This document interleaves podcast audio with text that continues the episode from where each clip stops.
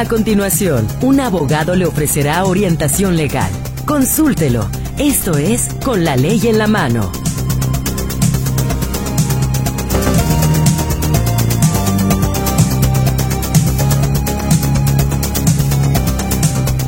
Da mucho gusto saludarle y darle la bienvenida a este espacio con la ley en la mano y como siempre con la mejor de las voluntades de poderle llevar a usted información que le sea de utilidad y particularmente si usted tiene una situación que desee consultar con nuestro experto de esta tarde, que en unos minutos ya le estaré presentando, por favor siéntase con toda la confianza de comunicarse con nosotros.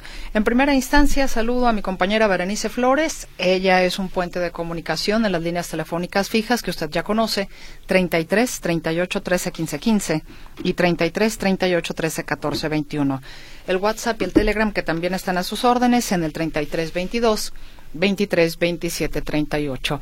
Y le pido siempre de favor que sea tan gentil de revisar su mensaje antes de enviarlo, que esté claro, que sea preciso, conciso el mensaje, que se entienda perfectamente bien para que en ese sentido, pues también al no malinterpretar o tergiversar quizás eh, por una mala redacción su situación, pues se le pueda dar una respuesta totalmente distinta a lo que usted realmente necesita. Ese es todo nuestro interés, precisamente en que esté bien planteada su pregunta, su inquietud, para que nuestro experto pues también le pueda dar de la mejor manera su respuesta. Y mi compañero eh, Gerardo Huerta le saluda en el control de audio. Soy su servidora Mercedes Altamirano ante este micrófono y con muchísimo gusto recibo en este espacio al licenciado Gerardo Martínez Chávez. Él es presidente del Colegio de Contadores Públicos, Universidad de Guadalajara, experto en seguridad social. Qué gusto verlo, licenciado. ¿Cómo está? Bienvenido, muy buenas tardes y muchas gracias, como siempre, por el favor de su presencia. Licenciada Mercedes, muy buenas tardes. El agradecido soy yo de estar aquí con usted y con su amable audiencia, tratando de ser útil y de orientar lo mejor posible en la materia que, que me gusta, que ha sido la pasión toda la vida, que es la seguridad social. Efectivamente, así es de que todo lo que tenga que ver en materia de seguridad social, por favor, siéntase con la confianza de comunicarse con nosotros. Y en esta ocasión, el licenciado Gerardo Martínez Chávez me parece que trae a la mesa un tema muy, muy importante. Porque, como usted sabe, el pasado 5 de febrero el presidente de la República presentó un paquete de reformas que van de varios temas. Pero, por supuesto, que en el caso de la especialidad del licenciado Gerardo Martínez Chávez, y amablemente con su conocimiento y estudioso que es él justamente de la materia, poder entender qué son o qué propone en estas iniciativas de reforma el presidente de la República en dos temas esenciales que tienen que ver efectivamente con la seguridad social, que es el sistema de pensiones y vivienda. ¿Qué es lo que propone el presidente de la República?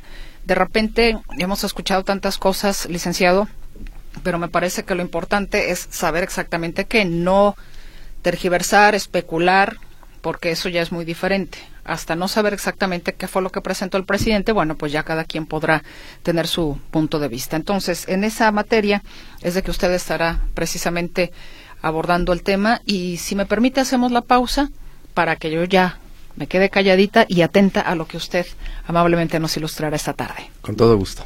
Vamos entonces al corte y ya volvemos.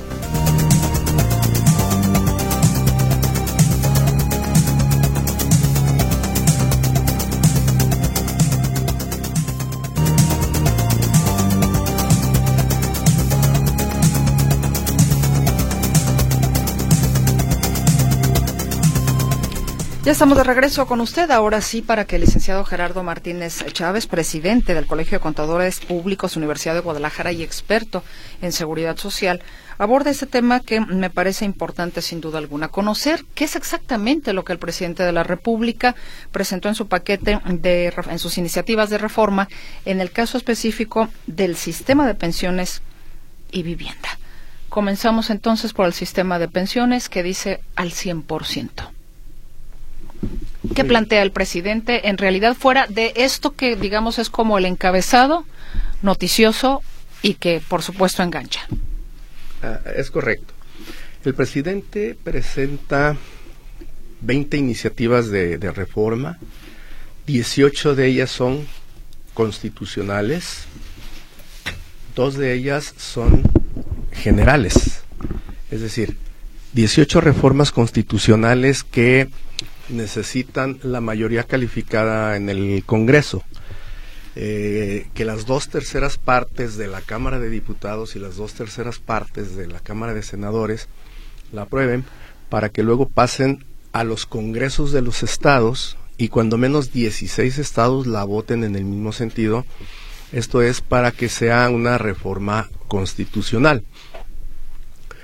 Lo que toca a, a la iniciativa de pensiones que vamos a platicar hoy y a la iniciativa de vivienda son dos reformas constitucionales. Esto quiere decir que no es por mayoría eh, el partido en el poder, el, grupo de Morena, pues sabemos que tiene la mayoría, la mayoría simple, que si fuera una ley secundaria, eh, fácil la, la aprobarían, sin, sin, ningún, sin ningún problema.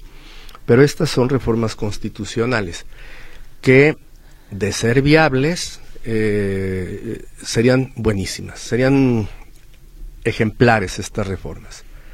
Sin embargo, quiero yo platicar ahora con usted y con su audiencia cuál es el alcance de esta reforma y hasta dónde pudiera lograrse la misma. El presidente empezó a hablar en, las mañaneras a partir de, del mes de diciembre que eh, las pensiones que recibían hoy en día los mexicanos que se iban pensionando eran demasiado bajas, lo cual es cierto. la gran mayoría de los de los pensionados reciben pensiones muy bajas, reciben pensiones que en muchas ocasiones ni siquiera llegan al salario mínimo. Entonces, él mencionó que iba a enviar esta iniciativa en la cual la intención sería que todos nos pensionáramos, los que no nos hemos pensionado, nos pensionáramos con el 100% de nuestro salario. Y él mencionó, si ganas dos salarios mínimos, con dos, si ganas tres, con tres, si ganas cuatro, con cuatro.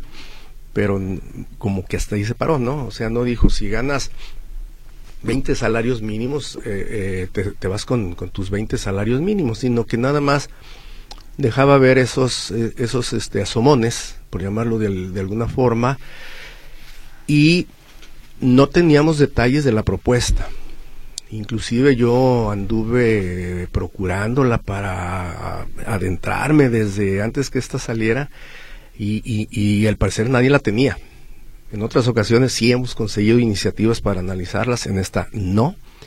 La conocimos en su integridad hasta el día 5 de febrero, que él habló de, la, de las mismas y que fueron entregadas a la presidenta de la Cámara Directiva de la Cámara de, de Diputados. ¿Qué pretende la reforma constitucional en materia de pensiones? Quiero, quiero hacer una aclaración en este momento, licenciada, si usted me lo permite. Por favor. No voy a hacer una crítica al sistema, no voy a, al, al, sistema, a la administración me refiero, no voy a hacer una crítica al partido político o al presidente. No quiero que esto se malentienda de decir que si yo favorezco con mis opiniones o no favorezco, tiene que quedar al margen. Yo únicamente voy a hablar aquí de lo que veo en esta, eh, en esta iniciativa.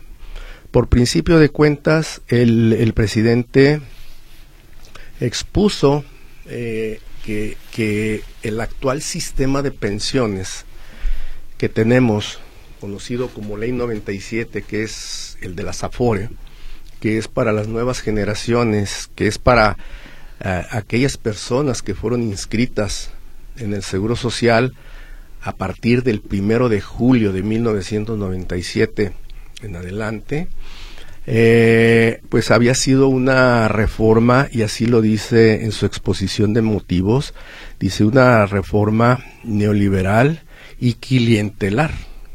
Entonces que él quería hacer una reforma humanista y social.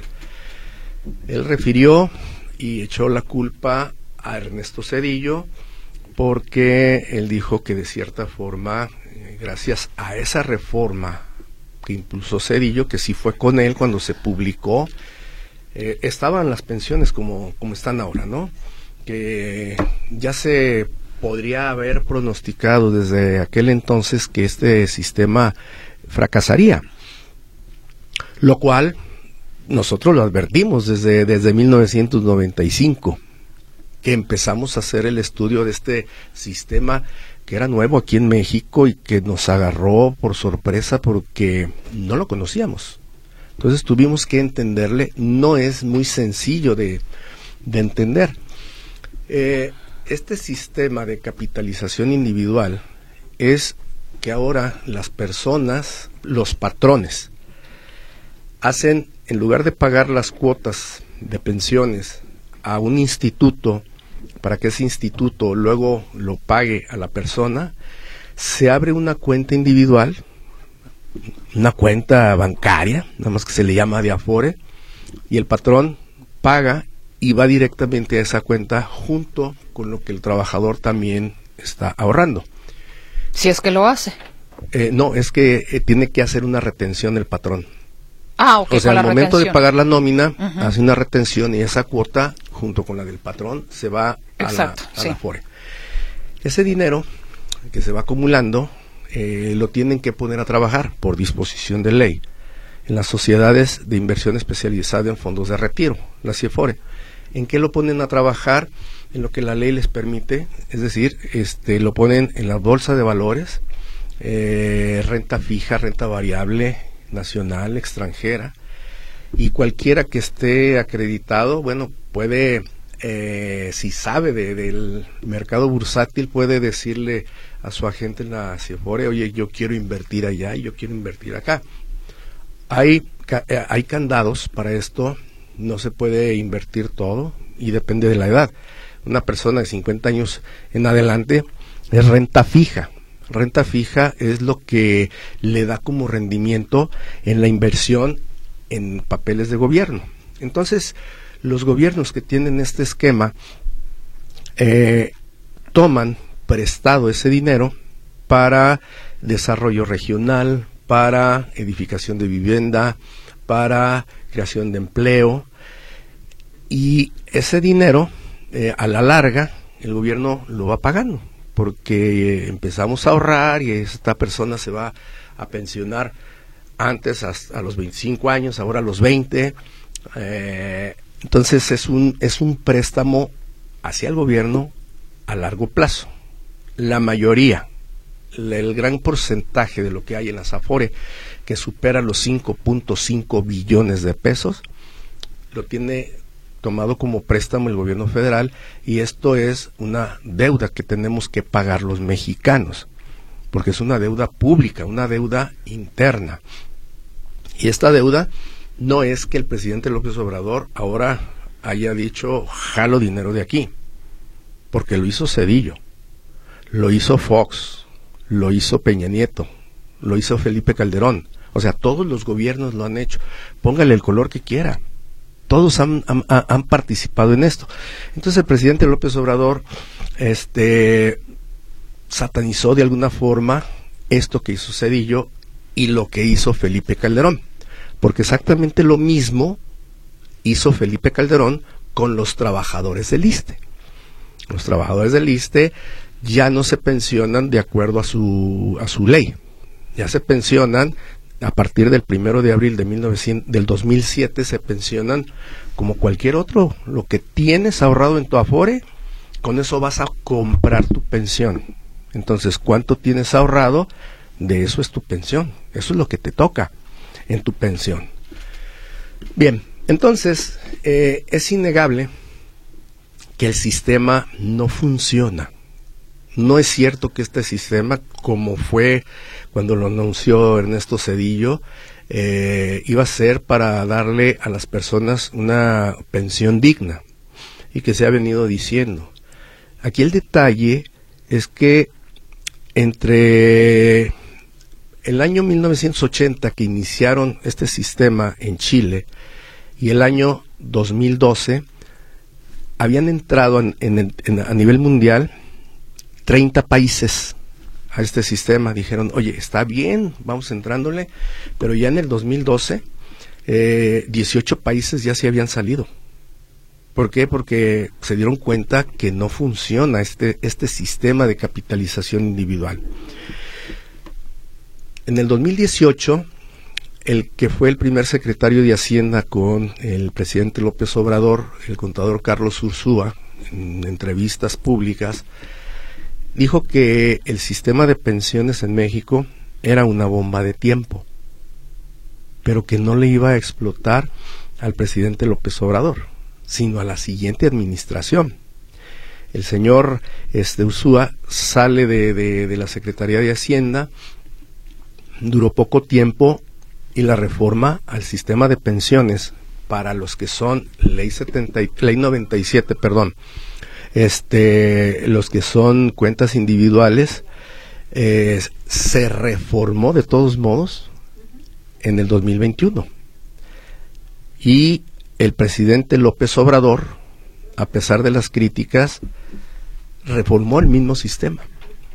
¿Qué fue lo que hizo? Bajó semanas de cotización, incrementó la aportación de los patrones, es decir, ahora ya los patrones pagan más y van a seguir pagando cada año más hasta el 2030 por sus trabajadores, con la finalidad de que tuvieran más dinero en su cuenta individual que les permitiera comprar una mejor pensión, lo cual este no está comprobado, yo he hecho diferentes cálculos y los números no me dan. Hoy no fue la excepción. En esta iniciativa de reforma con toda la crítica que ha venido haciendo el presidente López Obrador, no reforma este sistema de pensiones.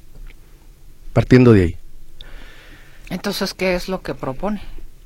Propone nada más una reforma a la Constitución para que las personas al momento de pensionarse se vayan con el 100% de su salario que es lo que había estado mencionando en todas este, sus conferencias mañaneras. Eh, la gente decía, oye, pues está bien, quienes estudiamos la materia, la primera pregunta que nos hicimos fue, ¿y de dónde va a salir el dinero? Porque que todas las personas se vayan con su último salario, con, el salario que tenían al final que se retiraron, eh, en ningún país del mundo, ninguno, es insostenible. ¿Por qué? Porque no hay cómo fondear los sistemas de pensiones. Entonces, por eso tiene que haber ajustes, tiene que haber cambios. Pero este sistema no, eh, no da para más. Analizando ya más a detenimiento la reforma, y aquí es donde quiero eh, que nuestros radioescuchas eh, se fijen bien el 100% de la pensión que tenías, en del salario que tenías al momento en que te vas a pensionar, no es para todos. Punto número uno. No es para todos. ¿Para quién va a ser? Para las personas que se pensionen a partir de que entre en vigencia, que entre en vigor la ley. No será retroactiva. De ahí para adelante, no. No es que a las personas que ya están recibiendo eh, pensiones muy, muy bajas les vayan a actualizar su pensión. No. Esta pensión, esta, esta, esta iniciativa de reforma no es para todas las personas porque no aplica para personas que tienen se pensionan con la ley de 1973. Si yo soy ley 73, tengo por ahí mis semanitas y tengo un salario promedio más o menos y, el salario que tengo al final del día, estamos hablando que, que fueran 500 pesos, ¿sí? Pero al momento de hacer el cálculo de mi pensión con ley 73, resulta que me queda en 8 mil pesos la pensión. Ah, pues tú te vas con tus ocho mil pesos. O sea, tú no te vas a ir con tus quince mil porque estabas ganando cinco mil. Esto lo van a hacer nada más para los de la ley 97. Entonces, eh, ya van dos, dos este, conceptos que menciono que no va a ser para todos. Otra, no es para todos el 100% de la pensión. Si una persona gana eh, 10 mil pesos mensuales, lo voy a poner al mes, y su pensión es de 10 mil pesos, se va a quedar con los 10 mil pesos. La pensión máxima que se va a dar es de 16 mil 677 pesos mensuales. ¿De dónde salió esta cantidad? Le preguntaron al Seguro Social cuál era el salario promedio a nivel nacional. Ah, bueno, pues el salario promedio es ese, 16 mil, poquito arriba de, de 500 pesos diarios. Si yo gano 30 mil pesos mensuales, pero por lo que tengo en mi Afore, alcanzo a comprar una pensión de 9 mil, pues a mí me la van a dar de 16 mil. No me la van a dar de 30 mil, que era mi último salario. Entonces esas son situaciones que debe de conocer la gente para que no eh, tenga falsas ilusiones en que esto pudiera llegar a, apoyarles en una economía que tenga las familias de los pensionados, que dijeran, oye, pues qué bueno que sí se apruebe porque ya a partir de la aprobación ya vamos a recibir un poquito más y vamos a estar muy desahogados. Entonces, eh, como podemos ver, el discurso nada más es este el 100% del último salario, pero vienen todas estas eh, todos estos eh, condicionantes. Condicionantes, exactamente. Le hago una pregunta, perdón. Entonces entiendo que si alguien en el ejemplo que pone gana 30 mil pesos mensuales, va a salir perdiendo. No, no va a salir perdiendo. Déjeme explicarle cómo está. Puede ganar 30 mil pesos. Ajá. ¿Sí? Pero en su Afore tiene un millón y medio de pesos. Porque tuvo salarios buenos, acumuló un millón y medio de pesos durante toda su vida laboral. Cuando le hagan el cálculo de cuánto le alcanza para comprar, a lo mejor le sale que esa pensión es de 10 mil pesos. Con un millón y medio alcanza a comprar una pensión de 10 mil pesos. Ahí es en donde los van a nivelar a esas personas, pero hasta los 16 mil 677 pesos. Entonces esa persona que gana los 30 mil nunca va a recibir los 30 mil, porque tiene un tope y porque lo que tiene en su cuenta individual no le alcanza para pagar su pensión de 30 mil pesos mensuales. Entonces ahí es donde, donde entra esta confusión y o entendimiento que, es mi intención hacer el día de hoy. Financiar o refinanciar o inyectar recursos a, a, un sistema es eh, demasiado ambicioso, es demasiado caro y más las presiones financieras que tiene el gobierno federal para el pago de las pensiones.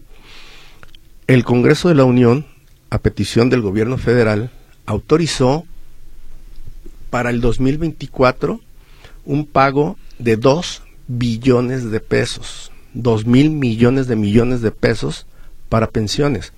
Esto significa poco más del 21% de todo lo que se espera recaudar para el gasto público. O sea, el gasto en pensiones es extremadamente grande decir que es el 21%, el 21 de todo lo que se va a cobrar, de veras se sale de, cualquier presupuesto. Y este va creciendo de manera exponencial, de manera preocupante, porque el gasto de las pensiones para los adultos mayores se incrementó 874% del, del, del 2018 al 2024. Se refiere al del 65 y más se refiere al 65 y más. Ok. ¿Sí? Ese se incrementó 874%. Otra cosa que debemos tener en consideración.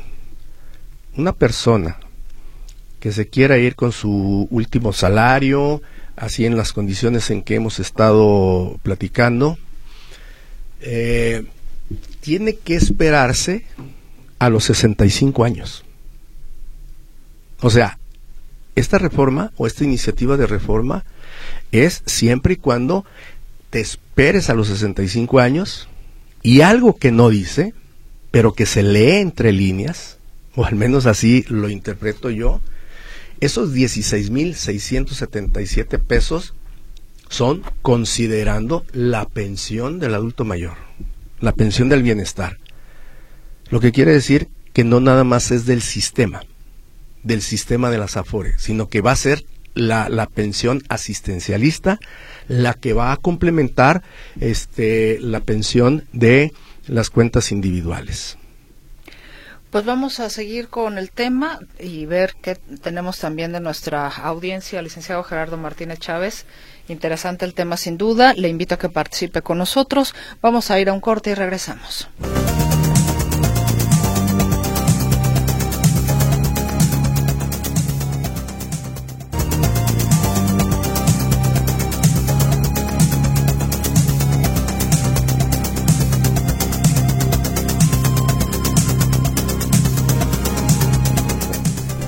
Estamos ya de regreso con el licenciado Gerardo Martínez, presidente del Colegio de Contadores Públicos, Universidad de Guadalajara, experto en seguridad social, analizando las iniciativas de reforma que presentó el presidente de la República el, pasado 5 de febrero.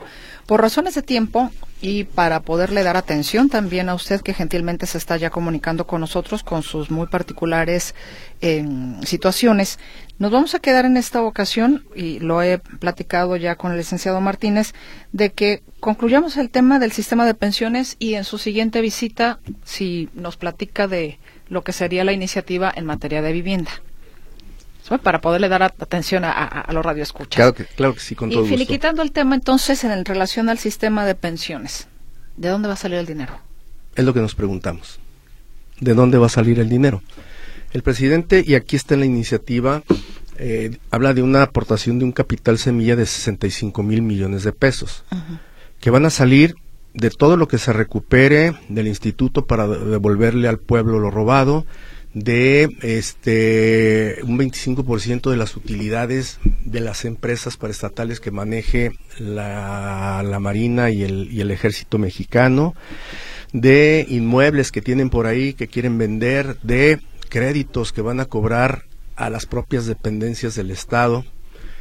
Esos 65 mil millones de pesos pretenden traerlos de ahí, desapareciendo los órganos autónomos, este, pero es nada más una sola aportación. Que quienes son actuarios y ya hicieron por ahí alguna proyección dicen que no alcanza para seis meses, para pagar seis meses. Pero después de dónde se van a fondear. Exacto. Creo yo que una reforma sensata, una reforma justa para, para todas las personas hubiera sido que nivelaran la pensión a todos, cuando menos al salario mínimo, los que están abajo del mínimo, y que en lo sucesivo las pensiones se incrementaran con base en lo que se incrementa el salario mínimo y no con base a la inflación. Porque ese es el problema, que las pensiones se han venido quedando rezagadas la, inflación y el salario mínimo en los últimos cinco años pues incrementó el 100%. Perfecto, pues vamos con la participación de la audiencia, licenciado Gerardo Martínez. Comienzo entonces con quien nos escribe en primer término. Le manda saludos, mi nombre es Matías Castro. En junio cumplo 60 años y estoy pagando modalidad 40. Estoy pagando con 19 UMAS, equivalen a 1.710 pesos diarios. No más quiero pagar tres años, entonces tendría dos años con sueldo de 460 pesos diarios y tres de 1.710. Tengo 2.050 semanas hasta el día de hoy. Si me pensiono los 60, seis meses, ¿usted cree que me convenga así más o menos a grandes pasos? Bueno, eh, la estadística dice que los 60 años con seis meses es eh, cuando más, se, más conviene, pero cada, cada caso es particular y, y, hay gente que no, no le conviene a esa, a esa edad, sino a los 61 y medio o 62 y medio. Pero en, en, estadísticas parecería que sí. Tengo dos números de seguridad social. En la subdelegación no me quieren ayudar si no llevo la hoja rosa y esa ya no la tengo. Y sin esa me dicen que no se puede.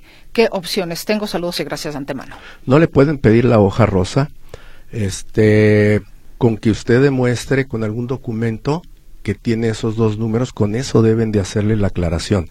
Si en ventanilla no se la quieren hacer, que pida hablar con el superior de, de la persona de ventanilla o bien que intente hacerlo por internet, que también se puede. Miguel Ángel García Aguilar, en cuanto a la reforma de pensiones tengo una duda. ¿Se refiere solo a los que se van a pensionar y los que ya estamos pensionados va a haber algún beneficio? Ya lo decía. Ninguno. Los que ya tienen la pensión que tengan, así se van a quedar. Soy Juanita Rodríguez. Mi tía de 62 años se quiere pensionar. ¿A dónde podemos acudir para ver más o menos qué le tocaría de pensión? O sea, para informarse un poco más. Muchísimas gracias. Eh, perdón, ¿cuánto le tocaría de pensión a mi tía? Pues es que no sabemos cuánto gana su tía. No sabemos cuánto gana, cuántas semanas de cotización tiene. Claro.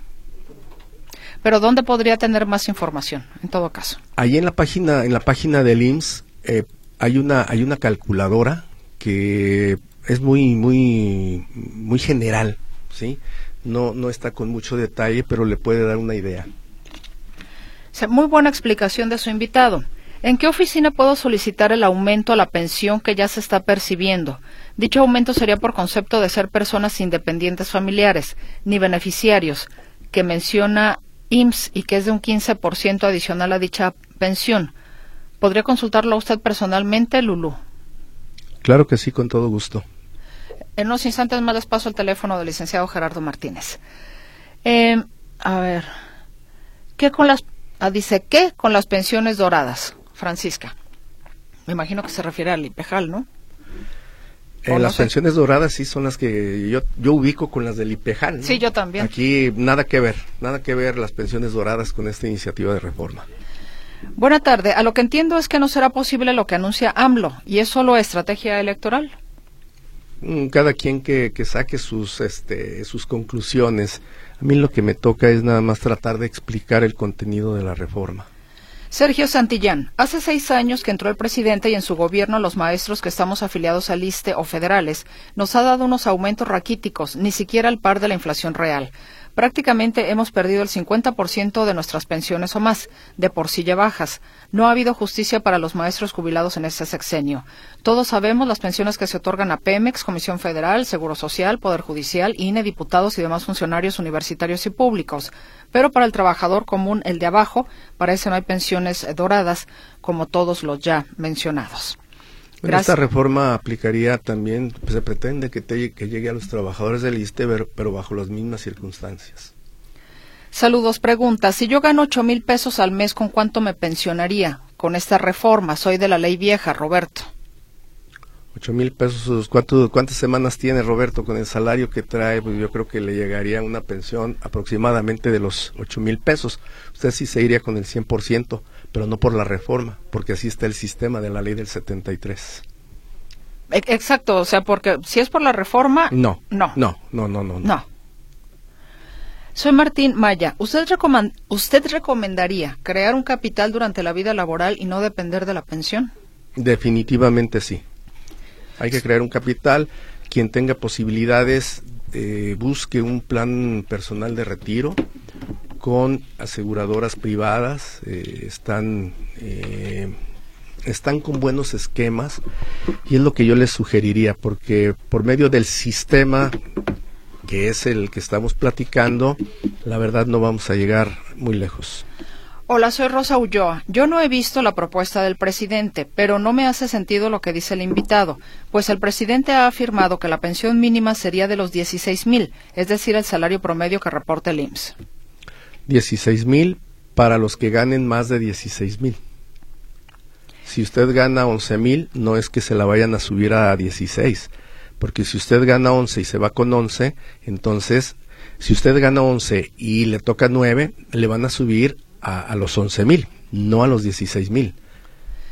Pregunta, yo tengo 54 años y 1250, me imagino que semanas, y dejé de cotizar hace tres meses. ¿Con cuánto me voy a pensionar? Soy Salvador.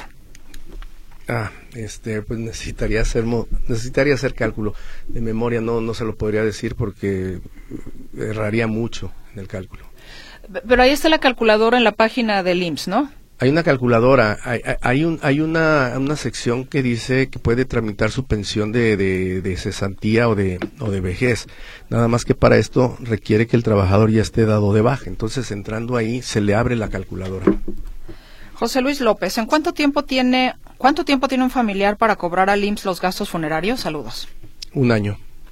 Raúl González, yo no estoy de acuerdo con el licenciado respecto a que no va a haber dinero para pensionarse. Hay entradas de dinero de varios países y negocios, solo que no se lo roben y es y está también el petróleo. Bueno, pues se necesita la voluntad política para designar más dinero a pensiones. Porque es, esto que nos, nos refiere don Raúl, pues no está como parte ni siquiera de la bolsa inicial. No, no, no, no, para nada, porque pues es dinero que entra y se reparte entre, entre todo el gasto público y a la Secretaría de Hacienda esa es la que le toca distribuir. Benjamín García, felicito por el tema y el programa. Felicito al licenciado por explicar la reforma de López Obrador muy bien, con peras y manzanas y lo entendemos bien. Gracias, señor García. Rubén Torres, escuché uno, a un economista que ese dinero de las pensiones es puro dinero prestado, ¿es cierto? Y las próximas generaciones las van a pagar o lo van a pagar. Sí, claro, lo mencioné. Eh, el dinero que está en las Afore, eh, un gran porcentaje, yo me atrevería a decir que ahorita ya anda sobre el 60% de 5.5 billones, lo tiene tomado prestado el gobierno federal. O sea, por ley lo puede hacer. Entonces, adquirió deuda, es una deuda pública interna, pero esa deuda pública la pagamos los mexicanos. O sea, nos toca pagar a nosotros eso que está tomando el gobierno federal. Y esto ha sido de todos los gobiernos, lo repito. Cedillo, Fox, Calderón, Peña Nieto y López Obrador. Licenciado Chávez, ¿piensa que las pensiones de bienestar adultos mayores seguirán por más años? Es la primera pregunta. Sí, sí, sí. Esta reforma fue a la Constitución en el 2020. Esa ya no la pueden quitar. Lo que no creo que se vaya a seguir incrementando en ese 20% que estaba dando el, presidente López Obrador. Yo creo que va a ser eh, menos. Eh, y nada más aclarar que la pensión de los adultos mayores es de 68 y más. Así dice la, reforma constitucional. El presidente López Obrador en una mañanera dijo, a partir de hoy que se hace 65, o sea, por, por un decreto mañanero. ¿sí? Entonces ahora quiere subsanar esa situación con otra reforma constitucional para que baje a los 65. Pero, cuando menos a quienes tienen 68 años, está garantizada de por vida. Y la otra pregunta de la señora Vega, ¿nos conviene retirar el dinero de Afores? ¿En qué sentido? Si ya se pensionó o si le negaron la pensión. Digo, porque si tiene dinero y ya, ya eh, está pensionada, y por algo no alcanzó la pensión del Seguro Social, vamos a suponer que por semanas de cotización, que solicite al IMSS la pensión para que se la nieguen y con la negativa de la pensión vaya y retire el dinero de la FORE. Tengo que hacer una pausa comercial y ya regreso con más de la participación de nuestra audiencia.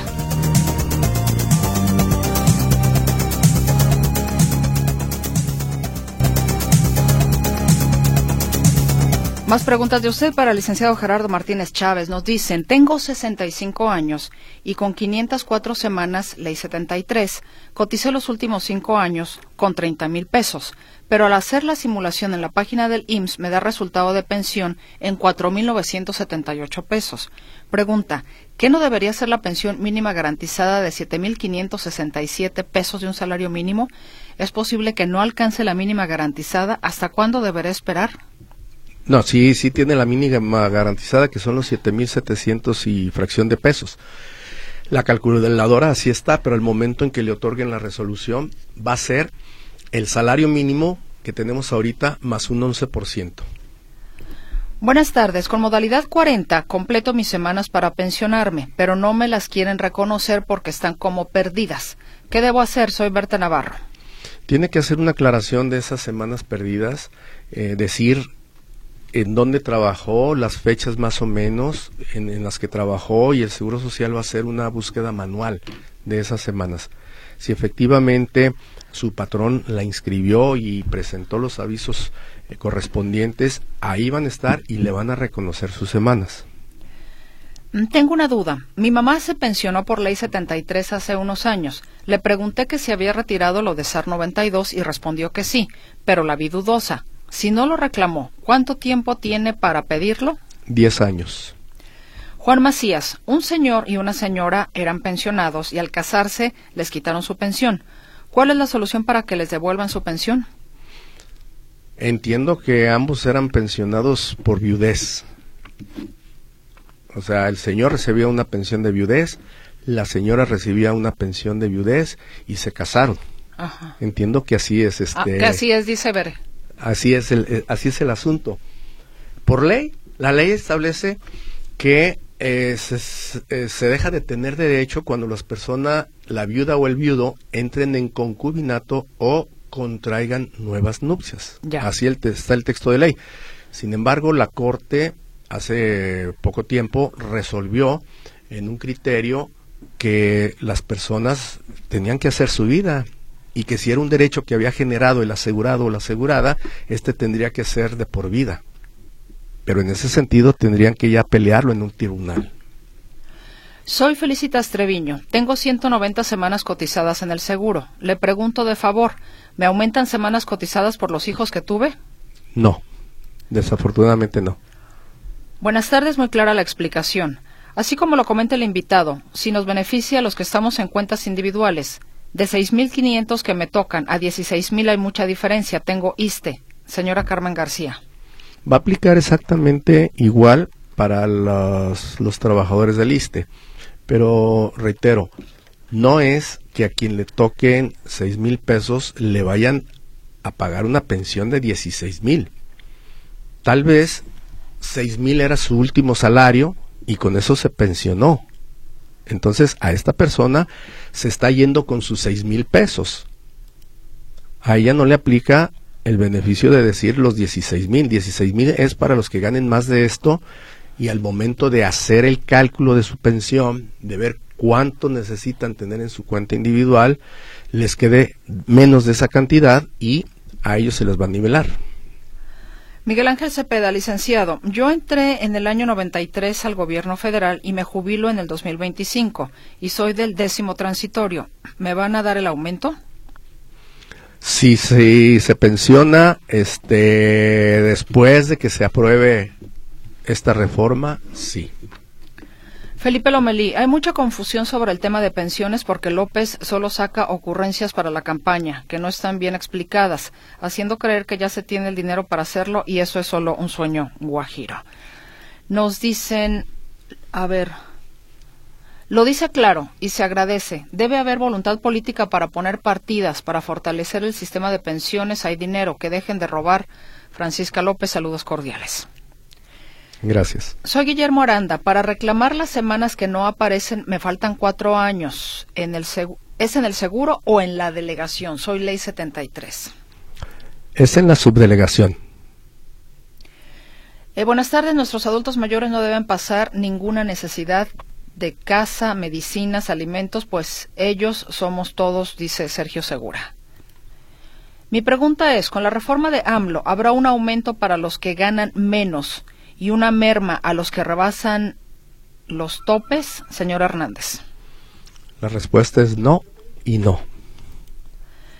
Saludos amigos, mi papá tiene aproximadamente 15 años de pensionado del IMSS, pero al hacer sus trámites de querer recoger su afore, no se lo quisieron dar, pues según que si se lo daban ya no le iban a dar su pensión mensualmente. Eso fue hace 15 años. ¿Por qué le dirían eso? Primera, primera parte. O primera No, Ignoro, ignoro porque es un derecho. No, no le dan lo que tiene la FORE, le dan lo que es el 2% de retiro y lo que es el SAR 97. Eso es lo que le regresan y lo que tuviera de vivienda. Y dice, por otra parte, la misma persona, por otra parte, tendrá como medio año que mi papá preguntó respecto a su afore y resulta que ya no tiene nada. ¿Por qué pasaría eso? ¿Qué se puede hacer? Tiene 10 años para, para reclamarlo. Después de esos 10 años, los recursos por ley se entiende que deben de pasar al Seguro Social. Una duda. Con cuatro años al tope de modalidad 40, y dos mil semanas. Vale la pena seguir pagando el quinto año de, de modalidad 40 al tope, aunque con ellos me vaya a 2052 semanas. Gracias anticipadas, Sara. Yo creo que no va a ser poca la diferencia. Aquí Sara tiene que considerar que por el, el, monto de la pensión que le llegaría le van a hacer retención de impuestos sobre la renta. Entonces, mientras más reciba de pensión, más impuestos le van a retener. Y usted ya deberá de valorar cuánto tiene que estar pagando durante un año más esa modalidad 40, cuánto va a dejar de recibir mes a mes de su modalidad 40 y tomar la decisión. ¿En cuánto quedó la pensión mínima en este año para el IMSS? La pensión mínima eh, es de 7.800 pesos más o menos. Nos dicen, buenas tardes, ¿habrá dinero suficiente para nuestras pensiones? Recordemos que hay Tren Maya, el Istmo de Tehuantepec, dos aeropuertos, dos refinerías nuevas, dos, dos coquizadoras y el turismo nos traerá grandes beneficios. Por eso el presidente dice que va a haber buenas pensiones aparte del cobro de impuestos a los que no pagaban, doctor David Díaz.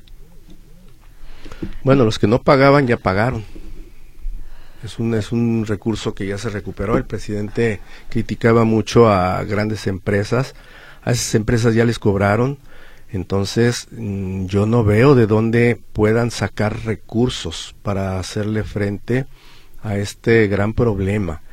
Eh, el tema de las pensiones le va a llegar, según mis cálculos, en el 2027 a Xochitl o a Claudia. O sea, cualquiera de las dos, no es cuestión de color.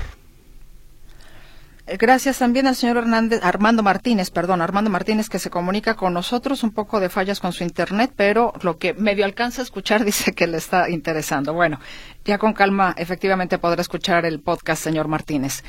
Nos dicen, después de un mes, ¿el dinero del adulto mayor todavía está en su cuenta? ¿Cuánto tiempo es recomendable retirarlo? ¿Perjudica tenerlo guardado en la cuenta? ¿Se puede pagar en el súper y farmacia con la tarjeta? Sí, es como cualquier cuenta de banco. Una tarjeta de débito. Como una tarjeta de cualquier de cualquier banco, a menos que usted deje la cuenta sin mover, creo más de cinco años, si no me equivoco. Entonces ahí sí ya va a tener problemas. Pero sí puede pagar en el súper, en la farmacia con su tarjeta, sin ningún problema. Nos dicen, después de año y medio de estar inscrito al programa de adulto mayor para la mención, en diciembre fui y tenía ocho mil. Retiré cuatro, ayer volví tengo cuatro mil. Mi pregunta es, ¿cuándo vuelve el gobierno a depositar a la tarjeta? ¿A qué teléfono puedo llamar? Bueno, pues hay un teléfono, eh, se lo pasamos, eh, nada más, aguánteme que terminemos acá el, el programa. Nos dicen, si ya estoy iniciando mi trámite de pensión, ¿me llegará ya con el aumento de este año?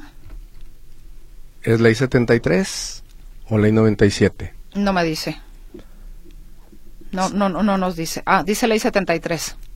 Ley 73. No, no es que no es que le vaya a llegar con el aumento, sino que le van a hacer el cálculo y lo que le corresponda es lo que le van a pagar.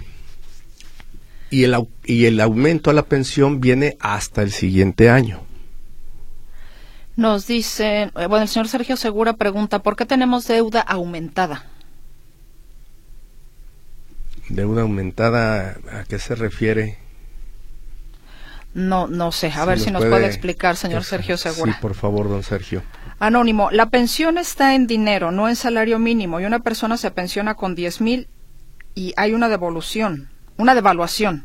¿Qué pasa? Efectivamente, ese es el problema de las pensiones, que no se van incrementando conforme al salario mínimo para que no pierdan el poder adquisitivo sino que se van, se van actualizando conforme a la inflación y van disminuyéndose. Si el salario mínimo aumentó 20%, las pensiones aumentaron nada más el 5%. Es ahí donde decía yo, era mejor que se hiciera el esfuerzo de que las pensiones se incrementaran a la par del salario mínimo. A ya explica el señor Segura eh, de la deuda aumentada. Dice, ¿por qué tenemos deuda aumentada en comparación con otros sexenios? Deuda aumentada. Perdón, don Sergio, sigo sin, sin comprender a qué se refiere con deuda aumentada. ¿Quiere decir que, que mayor deuda? O sea, que tenemos más deuda que otros sexenios. ¿Deuda pública o, ¿A eso se refiere? Nuevamente preguntando, si mi papá no saca su apoyo de 68 y más del Banco Bienestar, ¿no se pierde ese dinero? No se debe de perder, pero por ahí eh, escuché que ya pues, hay por ahí gente mala que luego está haciendo clonaciones de tarjeta, no dentro, sino los malos que están afuera. Entonces se recomienda que mejor lo saquen. Bueno, pues es que le puede pasar a cualquiera con cualquier tipo de tarjeta, ¿eh? porque le han clonado la tarjeta a gente que tiene del Bancomer, Santander, de cualquiera, Norte, del que sea, ¿no? A ver, ¿qué más? El dinero llegará a manos llenas, ya verán, solo que no llegue la mafia del poder. Las coquizadoras producen gasol. ¿Qué son coquizadoras? Perdón, no, no, no, entiendo qué es esta palabra. O producen gasolina con los sobrantes de las refinerías y esto se lo llevaba a Estados Unidos y lo pagaba barato. Bueno, doctor David Díaz. Ahí está. Eh, ya terminamos con toda la participación y el tiempo también se nos terminó. Licenciado Gerardo Martínez Chávez, como siempre, muy agradecida con usted. Un placer estar aquí con ustedes y nos vemos la próxima. Y gracias, por supuesto, a usted por el favor de su escucha y su confianza en este espacio con la ley en la mano. Hasta la próxima.